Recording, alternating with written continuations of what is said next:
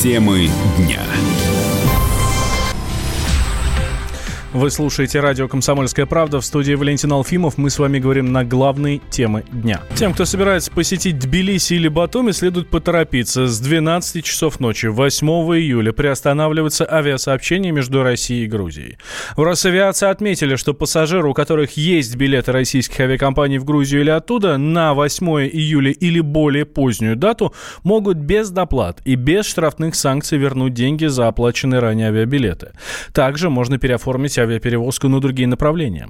По словам пиар-директора сервиса по продаже авиабилетов Aviasales Яниса Дзениса, туристы, которые хотели посетить Грузию, выбирают альтернативные маршруты. Несмотря на запрет прямого авиасообщения между Россией и Грузией, возможности долететь э, и из Москвы, и из других наших городов, что в Тбилиси, что в Батуми, огромное количество. Прежде всего, речь идет о рейсах с пересадками. Их невероятное множество. Можно сделать остановку в Риге, Минске, Баку, Стамбуле. Все эти варианты доступны. Единственная сложность, что обычное путешествие, которое длится из Москвы в Тбилиси 2 часа 30 минут, превращается в поездку уже как минимум в 5,5 часов часов. Кроме всего прочего, есть возможность долететь до ближайших стран и городов к Грузии и уже непосредственно оттуда доехать на машине, автобусе, каким-то другим еще способом. Тут, наверное, базовыми вариантами будут э, для путешественника являться Ереван в Армении и наш Владикавказ. И оттуда, и оттуда дорога до Тбилиси займет где-то примерно 4-5 часов, но все очень сильно зависит от пробок на границе. Запрет на полеты в Грузию будет долгим, считает политолог Георгий Бофт. Ну, все ограничения против Грузии обычно вводились и вводятся быстро, практически не раздумывая, а снимаются довольно долго.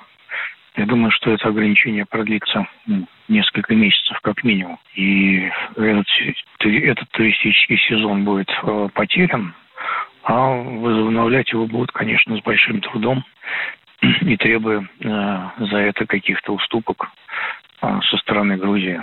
Э, поэтому я быстрого возобновления не жду. Иран превысит уровень обогащения урана на 3,67% уже в понедельник, 8 июля. Об этом сообщил официально представитель Организации атомной энергии страны. А, таким образом, Иран нарушает международную ядерную сделку. Россия призывает Иран воздержаться от дальнейших мер, которые могут осложнить ситуацию. Пока что угрозы мировой войне нет, считает политолог, востоковед э, Карина Геворгян. Мне удалось прочитать и найти комментарий в израильских источниках, что, в общем, пока в ближайшее время опасности это не представляет. Иран придерживается соглашения и поступает в соответствии с пунктами этого соглашения. Ждет э, полномасштабного взаимодействия с Европой, иначе будет продолжать действовать в том же духе. Пока сказать что-либо сложно. Ясно, что никакой угрозы это пока не несет. И ядерное оружие Иран создавать не будет. По крайней мере, по заявлению нынешнего руководителя Ирана Аятоллы Хаминеи. Да, он сделал это заявление, на него мало обратили внимания, но он говорил о том, что Иран не будет создавать ядерного оружия из идеологических соображений.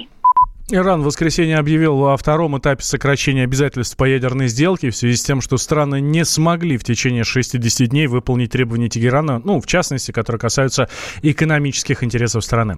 А, в Тегеране заявили, что начинают процесс обогащения урана на уровне выше 3,67%. Это уровень, который предусмотрен ядерной сделкой.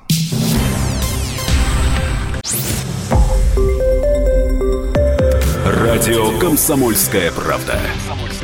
Более сотни городов вещания и многомиллионная аудитория.